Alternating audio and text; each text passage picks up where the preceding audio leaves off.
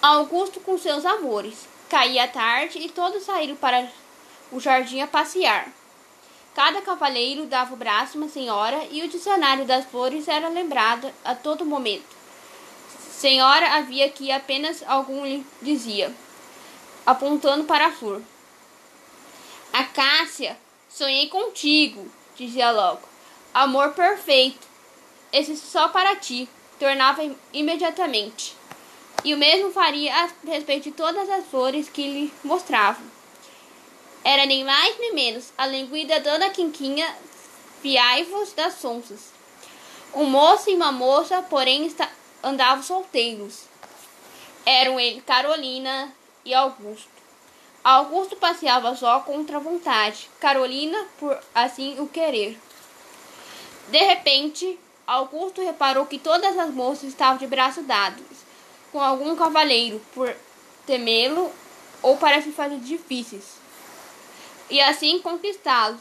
Elas pareciam fugir dele. Dona Carolina, pelo contrário, contrário havia rejeitado dez braços. A moreninha gostava da liberdade, queria soltar, correr, caçoar dos demais, ser dependente, enfim. Finalmente, o pobre Augusto encontrou uma senhora que teve piedade dele. Era Dona Ana, avó de Felipe. Afastaram-se os dois do resto da, camp da companhia. Com efeito, disse a senhora Dona Ana: Confesso que fiquei espantada ao ouvi-lo defender com tanto fogo a inconstância. É uma opinião minha, senhora. É um erro. Veja, se o seu sistema é bom, deve ser seguido por todos. Se assim acontece, onde iria parar o sossego das famílias e pais dos esposos se lhes, fa lhes faltasse a sua base a constância? E sorriu. Para mim, o Senhor pensa de maneira totalmente diversa daquela pela qual se explicou. Quer é tirar partido disso para motivar as moças. Não, minha senhora. A única coisa que eu quero e procuro é sossego. Como? É uma história muito longa, mas eu resumirei em poucas palavras. É verdade que não tenho a louca mania de amar um ideal. Porém, sou eu e quero ser constante com todas, para manter-me fiel ao amor de uma só. Então, o senhor já ama? Julgo que sim. A uma moça? Pois então a quem? Sem dúvida, Bela. Creio que de deve ser. Pois o senhor não sabe? Juro que não. E seu semblante? Não me lembro dele. Mora na corte? Ignoro. Vejo-a muitas vezes? Nunca. Como se chama? Desejo muito sabê-lo. Que mistério. Eu devo mostrar-me grato à bondade com quem tenho sido tratado, satisfazendo a curiosidade que tenho no, meu, no seu rosto.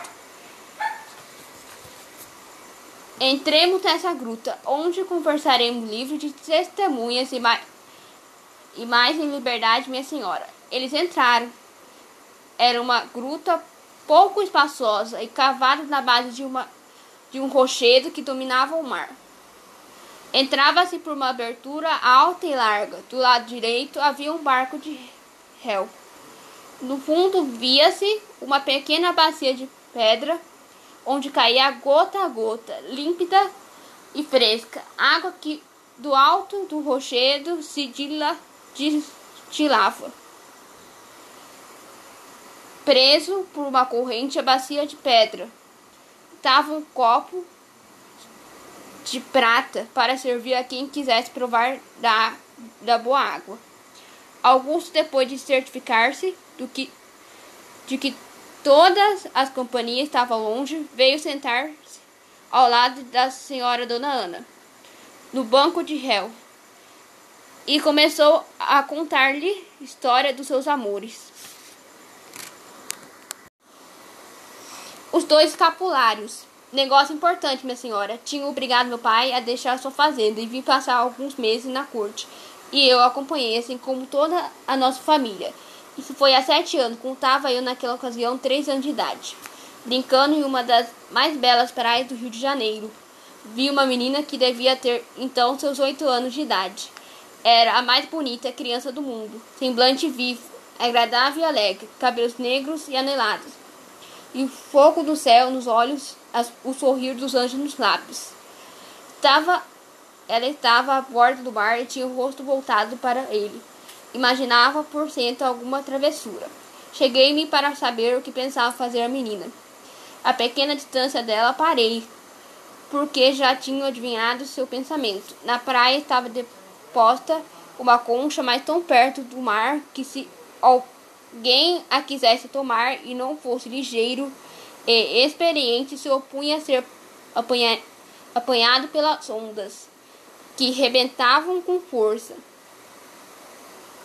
Vi a linda menina hesitar logo o tempo entre o desejo de ter a concha e o receio de ser apanha, apanhada pelas vagas. Depois pareceu ter tomado uma resolução. Arregaçou o vestido até os joelhos, esperou que algumas ondas viessem e por fim criou coragem e precipitou-se sobre as conchas. Mas a areia escorregou debaixo de seus pés e ela caiu, sem risco e com graça. Levantou-se e, ao ver que nova onda vinha sobre ela, correu e atirou nos meus braços, clamando. Eu ia morrer afogada. Depois, vendo-se o vestido cheio de areia, começou a rir muito, sacudindo e dizendo ao mesmo tempo: Eu caí, eu caí. Sua voz, porém, tornou-se logo pesarosa. Mas a minha concha, ouvindo aquela sua voz harmoniosa e vibrante, não quis saber de ondas nem de refluxo. Corri para elas com entusiasmo radiante de alegria e felicidade. Apresentei-me à linda menina, embora um pouco molhado, mas trazendo a concha desejada. Esse acontecimento nos tornou amigos, correndo a brincar junto, com a confiança infantil, que só pode nascer da inocência. Brincávamos, corríamos e caímos na areia, e depois rimos ambos de nós mesmos. Tínhamos esquecido todos, todo mundo e pensávamos somente em nos divertir quando a minha amiguinha voltou-se para mim e perguntou: Sou bonita ou feia? Tão bonita, respondi tremendo. Pois então, quando fomos grandes, havemos de nos casar, sim? Claro que sim, tá combinado. O meu primo Juca queria casar-se comigo, mas ontem ele quebrou a minha boneca mais linda. Ora, os maridos não devem quebrar as bonecas de uma mulher, não é mesmo? Concordei emocionado. Além do mais, ele não tem cabelo louros como os teus, nem a tua cor rosada. Mas eu prefiro cabelos pretos. Melhor, melhor. Vê, os meus são pretos. E continuamos a brincar e a correr até que vimos outro menino que caminhava em minha direção chorando. O que tens? Perguntamos ambos. É que meu pai está doente, exclamou ele. Apontando para uma casinha a pouca distância, corremos para a pequena casa. Entramos, o quadro que tínhamos diante de nós era de dor e luto. Uma pobre velha e três meninos magros e mal vestidos rodeavam a cama, onde um homem de mais ou menos 50 anos fazia moribundo. Agora penso que uma síndrome, uma sícope, uma sícope pode ter sido a causa daquele quadro triste. Quando chegamos ao pé do leito, ele estava voltando assim. Meus filhos, balbuciou, olhando ao seu redor. Depois nos viu e continuou: Quem são essas tuas crianças? Ninguém lhe respondeu, pois estávamos todos nós chorando muito. Não chorei ao pé de rir, clamou o homem. Ele também coberto de lágrimas. Minha companheira dirigiu a velha. O que é que ele tem? Perguntou-lhe com a simplicidade das crianças. Oh, meus meninos, respondeu ela, sua doença poderia não ser mortal se não fôssemos tão pobres, se pudéssemos dar atenção e o cuidado de que necessita. E está mortalmente preocupado com a nossa sobrevivência, com a vida de seus filhos, como poderão alimentar-se? Ele morre de miséria, morre de fome. Fome? exclamamos com espanto. Pois também se morre de fome? Instintivamente, a minha linda companheira tirou do bolso de, do seu avental uma moeda de ouro e dando ao pobre a pobre velha disse: Foi meu padrinho que me deu. Hoje de manhã eu não preciso dela.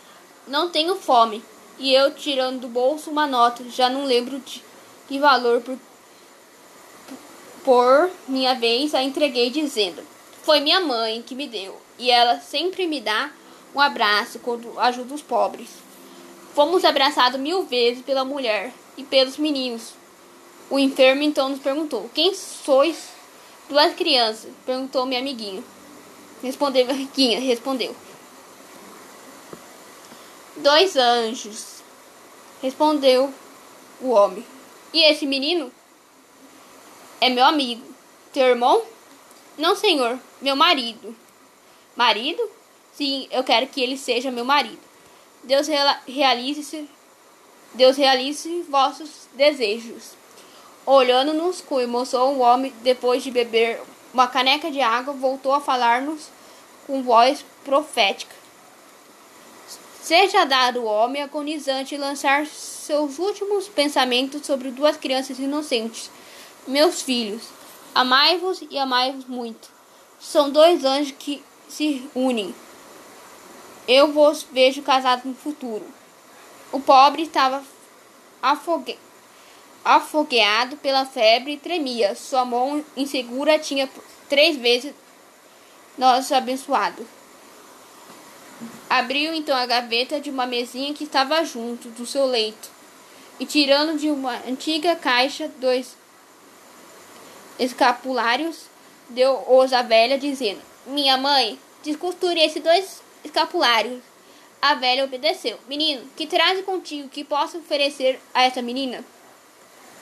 Perguntou o homem. Busquei nos meus bolsos, encontrei um camafel que tinha ganho do meu pai. O velho, dando o camafel à sua mãe, disse: Minha mãe, costure dentro do escapulário branco desse camafel. Depois, voltando para minha amiga, continuou: Menina, que traz contigo que posso oferecer a esse menino? Ela, como esperada pergunta, entregou ao o homem trêmulo um botão de esmeralda de sua blusa. blusa. O homem ordenou: mãe, cose essa esmeralda dentro do escapulário verde.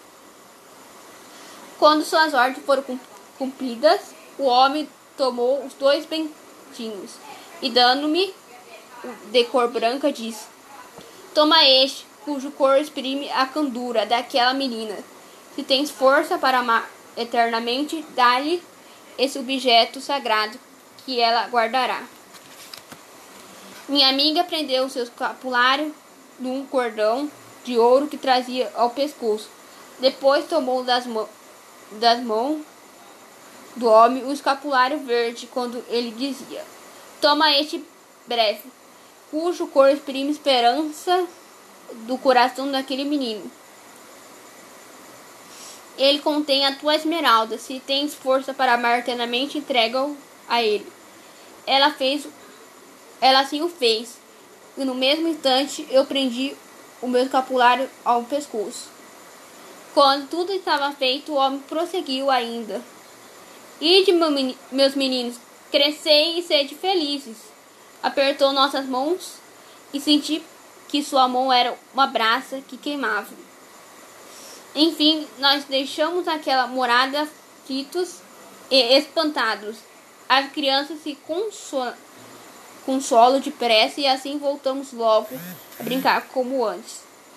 De repente, a menina olhou para mim e disse: E quando minha mãe perguntar pela esmeralda e eu aflito. E quando meu pai perguntar pelo camafel, passado alguns instantes ela sorriu. Eu vou pregar uma mentira. Direi a minha mãe que perdi a esmeralda na praia. E eu direi a minha que perdi o meu camafel brincando entre, entre as pedras. E esse escapulário, vamos guardá-los? O homem disse que sim. Para que será isso? Ele disse que é para nos casarmos. quando formos grandes e tivermos cuidado para isso. Pois então nós o, os guardemos. Nós os guardaremos. Eu prometo, eu, e eu juro. Nesse momento soaram as Ave Maria. Que tarde, disse a menina. Minha mãe vai ralhar contigo. Comigo. Saiu correndo mais de longe e gritou: Eu guardarei o escapulário. E eu respondi de longe: Eu também. Neste momento, Augusto ouviu um leve ruído da entrada da gruta. Alguém nos escuta? disse ele, levantando-se. Não, é impressão sua, respondeu Dona Ana. Mesmo assim, Augusto foi até a entrada de gruta para certificar-se. Então, perguntou Dona Ana. Enganei-me, na verdade. Viu alguém por perto? Só sua neta, Dona Carolina, encostada muito pensativa e tato da esperança. Augusto prosseguindo. O estudante, tranquilizado, prosseguiu na sua história. Tudo isso, minha senhora, produziu uma viva impressão no meu espírito. Quando entrei em minha casa, ainda sobre a lembrança dos acontecimentos, sentei-me e escrevi palavra por palavra o que me tinha sucedido. Depois, vencido pela emoção e pelo cansaço, adormeci sobre os papéis. Graças a isso, não precisei mentir. Meu pai, entrando no meu quarto e vendo me adormecido, leu os meus papéis à vontade, então me, desper... me despertou e disse: Anda, doidinho, eu te perdoo as novas lou loucuras em favor da boa ação que praticaste. Agora cuida mais desse escapulário do que cuidaste do camafeu. De depois de dizer isso, deixou-me. Não se tocou mais no assunto, soube depois que o velho morrerá e que no momento da agonia abençoará de novo a minha companheira e a mim. Nunca mais vi, nem tive notícia da minha encantadora amiga. Nunca soube seu nome, porque não lhe perguntei, nem ela me disse. Mas não pude esquecê-la, o porquê meu coração amou de, deverás, ou porque aquela prenda tinha de fato um poder cantador. Hoje, quando quero falar a respeito dela, digo sempre minha mulher. Cresci no encanto. Cresci, no entanto, era já um, um mancebo de, de, de, de 18 anos.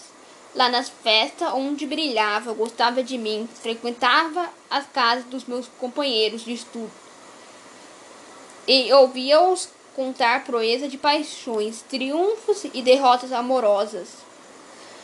Meu amor próprio despertou e tive coragem de amar e ser amado. Esqueceu-se por consequência de sua mulher e do seu escapulário? Perguntou Dona Ana. Ao contrário, ao contrário, minha senhora. Foi essa minha resolução que me tornou mais firme e mais amante da minha mulher. Como?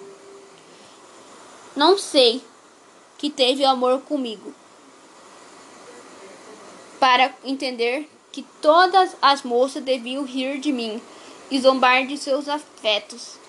Veja, primeiro tentei a moreninha de 17 anos de idade. Fiz-lhe a declaração na carta mais patética que um jovem apaixonado poderia conceber. Ela me respondeu nos termos mais abraçadores. Pois, meu bem, pois bem, minha senhora. Soube então que oito dias depois da minha resposta, ela casou-se com um velho de 60 anos. Jurei nunca mais amar moça nenhuma que, tive, que tivesse a cor morena. Apaixonei, apaixonei-me logo e desgraçadamente por uma loirinha que parecia uma rosa francesa. Nós nos encontrávamos nas noites de sábado em certa casa era mais agradável era mais agradável sabatina que podia ter um estudante. Ela se dizia tão apaixonada quanto eu. E mais, tinha ciúmes, não permitia que eu fa faltasse aos encontros e por aí vai. Ora, um dia mandei dizer que não podia ir porque tinha trabalhos a fazer. Mas tendo terminado mais cedo meus trabalhos, voei para lá. Procurei-a, indicaram-me um gabinete. Entrei e encontrei com outro tomando sorvetes. Falaram, falavam de mim. Ela dizia: O Augustozinho é um pobre menino com quem me divirto nas horas vagas. Pesaroso, jurei não amar moça nenhuma de cor rosada. Sem emendar-me, porém, tomei-me de amor por uma jovem pálida. Mandava-lhe bilhetes a ela, respondia, passava pela sua janela e a cortejava. Ia tudo muito bem. Mas havia um obstáculo, um primo de minha amada, de quem ela dizia não poder livrar-se. Ia terminar tudo com o primo e seríamos felizes. Mar marquei com ela encontro na igreja de Santa Luzia, que ela costumava frequentar. Uma grande tempestade, porém, armou-se sobre a cidade, o que impedia a saída. Fiquei por longo tempo à espera, via-se que não muito longe de mim, outro rapaz mostrava-se impaciente e olhava constantemente para a porta. Quando as cerimônias terminaram, dirigi-me a ele. Creio que devemos tor tornarmos amigos. O senhor também esperava uma moça que não veio? Não é verdade? Sim, assim, assim é. Como podemos deforrar Vamos à casa delas, pedir-lhe explicações. Onde mora a sua? Aqui perto, na rua de Santa Luzia. A minha mora lá também, avante. Fomos. Ao ver-me de braço com meu novo amigo, minha amada estava à janela. Fez-se mais pálida, se que, é, se que isso era possível. É aquela, disse Jorge, o meu amigo, mas aquela é minha prima. E namorada, duvida. Veja aqui seus bilhetes, pois vejo o senhor aqui os meus. Trocamos as cartas de amor da ingrata, que àquela altura tinha desaparecido. Perdi uma namorada, mas ganhei um amigo. Jantamos juntos, rimos muito dos nossos amores mal sucedidos. Desde, desde então declarei guerra ao amor, minha senhora. Tornei ao que era antes, ocupado em me lembrar de minha mulher e em beijar o meu breve. Uma senhora, minha conhecida, casada com um parente distante, ouvindo-me contar as minhas desgraças amorosas, sentou-se ao piano e cantou. Menina solteira que almeja casar, não cair e amar a homem algum nem seja notável por sua esquivância, não tire esperança de amante nenhum. Mereço-lhe todos os olhares ardentes, suspiros ferventes, bem como pode soltar. Não, não negue a nenhum protesto de amor, a qualquer que for, o pode jurar. Os velhos não devem formar exceção, por, por quanto eles são um grande partido que falta de moço, que fortuna faça, nunca fui de graça um velho marido. Ciúmes e zelos, amor e ternura, não será louvada, fingida a estudar. Assim ganhar tudo, moça, se tem visto. Serve muito isto antes de casar.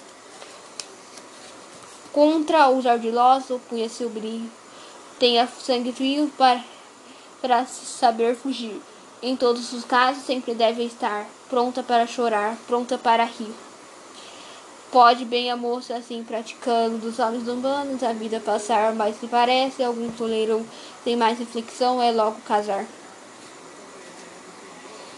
E com efeito, senhora Dona Ana, graça a esse Lundu, fiz-me absolutamente, absolutamente um ser novo, guardando e beijando com desvelo o meu precioso escapulário. Conservo a lembrança de minha querida amiga, de minha mulher. Augusto estava assim, terminado ao seu relato, quando de novo pareceu-lhe ouvir tudo, ouvir ruído. Alguém nos escuta, disse ele, precipitando-se para a entrada da gruta. Mas não vi, não viu ninguém a, a não ser a moreninha, que se precipitava sobre uma borboleta que voava e que ela parecia querer prender. E alguém? perguntou Dona Ana. Uma borboleta. Respondeu ele pensativo. Dona Ana com suas histórias. Dona Ana não queria interrompê-lo, sem antes certificar-se de que Augusto dissera tudo o que tinha guardado no coração. Por isso perguntou: Então concluiu, senhor Augusto? Sim, minha senhora, e peço-lhe perdão se foi muito minucioso. De maneira alguma. Gostaria de beber um pouco da água dessa gruta? Sim, creio que sim. Isso dizendo, Augusto foi até o fundo da gruta, tomou da caneca de prata e bebeu aquela água cristalina. Pois então, agora é minha vez. Vou lhe contar a história dessa ponte, dessa fonte. Disse Dona Ana e começou assim. As lágrimas de amor. Vou lhe contar a história das lágrimas de amor. Tal qual ouvi, qual ao ouvir de minha avó, que em pequeno aprendeu a de um velho indígena que habitava essa ilha. Era num pequeno em que portugueses ainda não tinham chegado. Esta pequena ilha era prodígio em aves e peixes. Uma jovem tamoia de pele morena, linda e sensível, morava nesta mesma gruta, que naquele tempo não tinha ainda a fonte que hoje temos. Ora, ela que até hoje, os 15 anos, fora alegre e folgazona. Começou a entristecer e fazer-se tímida. E a razão de tudo isso era um jovem que tinha que vinha casar e pescar nessa ilha sem nunca tê-la mirado. O nome dele era Aoitim e o da moça Ahi. Ahi. Apesar de todos os esforços Ahi para agradá-lo, Aoitim não se dava conta da existência dela, que de, que debalde buscava por isso esquecê-lo. Não podia porque o amor tomava conta de sua alma. Então decidiu chorar. Mas isso não lhe bastava, porém o pranto só exprimia amargura. E a Ri queria mostrar, porém, toda a sua doçura. Porém, para exprimir o amor, a cantou. Seu canto era selvagem e triste, mas era também um canto de ternura. Diz, dizem que um frade português que ouviu muito anos depois transformou-o em balada. Todos os dias, ao romper da aurora, a ri subia para este rochedo e aqui chorava e cantava horas inteiras, desde quando o barco de Aoiti chegava até a sua partida. O índio no entanto, nunca sequer a olhou. Porém, a Ri era tão formosa e eterna que aquilo que não comoveu seu amado comoveu o rochedo. Seu canto havia amolecido a rocha e suas lágrimas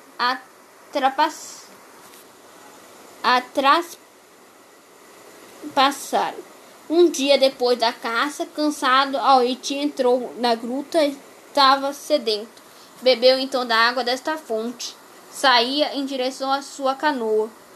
Quando, voltando-se, ouviu o canto de Arri e viu pela primeira vez. Deslumbrado, Aoiti voltou, caminhou em direção à jovem Tamoia e abraçou-a. Estavam, estavam juntos as lágrimas de amor que o índio bebera havia feito um milagre. Foram os dois jovens, jovens felizes para sempre. Até se diz que morreram juntos. A fonte nunca mais deixou de existir. E algumas pessoas dizem que ainda conserva o encanto.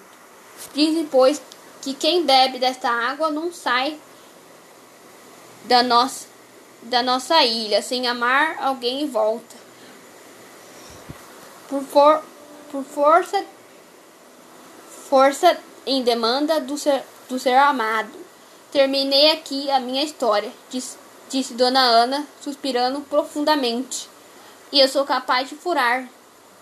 Eu sou capaz de jurar, disse Augusto que pela terceira vez ouço o ruído de alguém que se retira correndo, pois verifique depressa.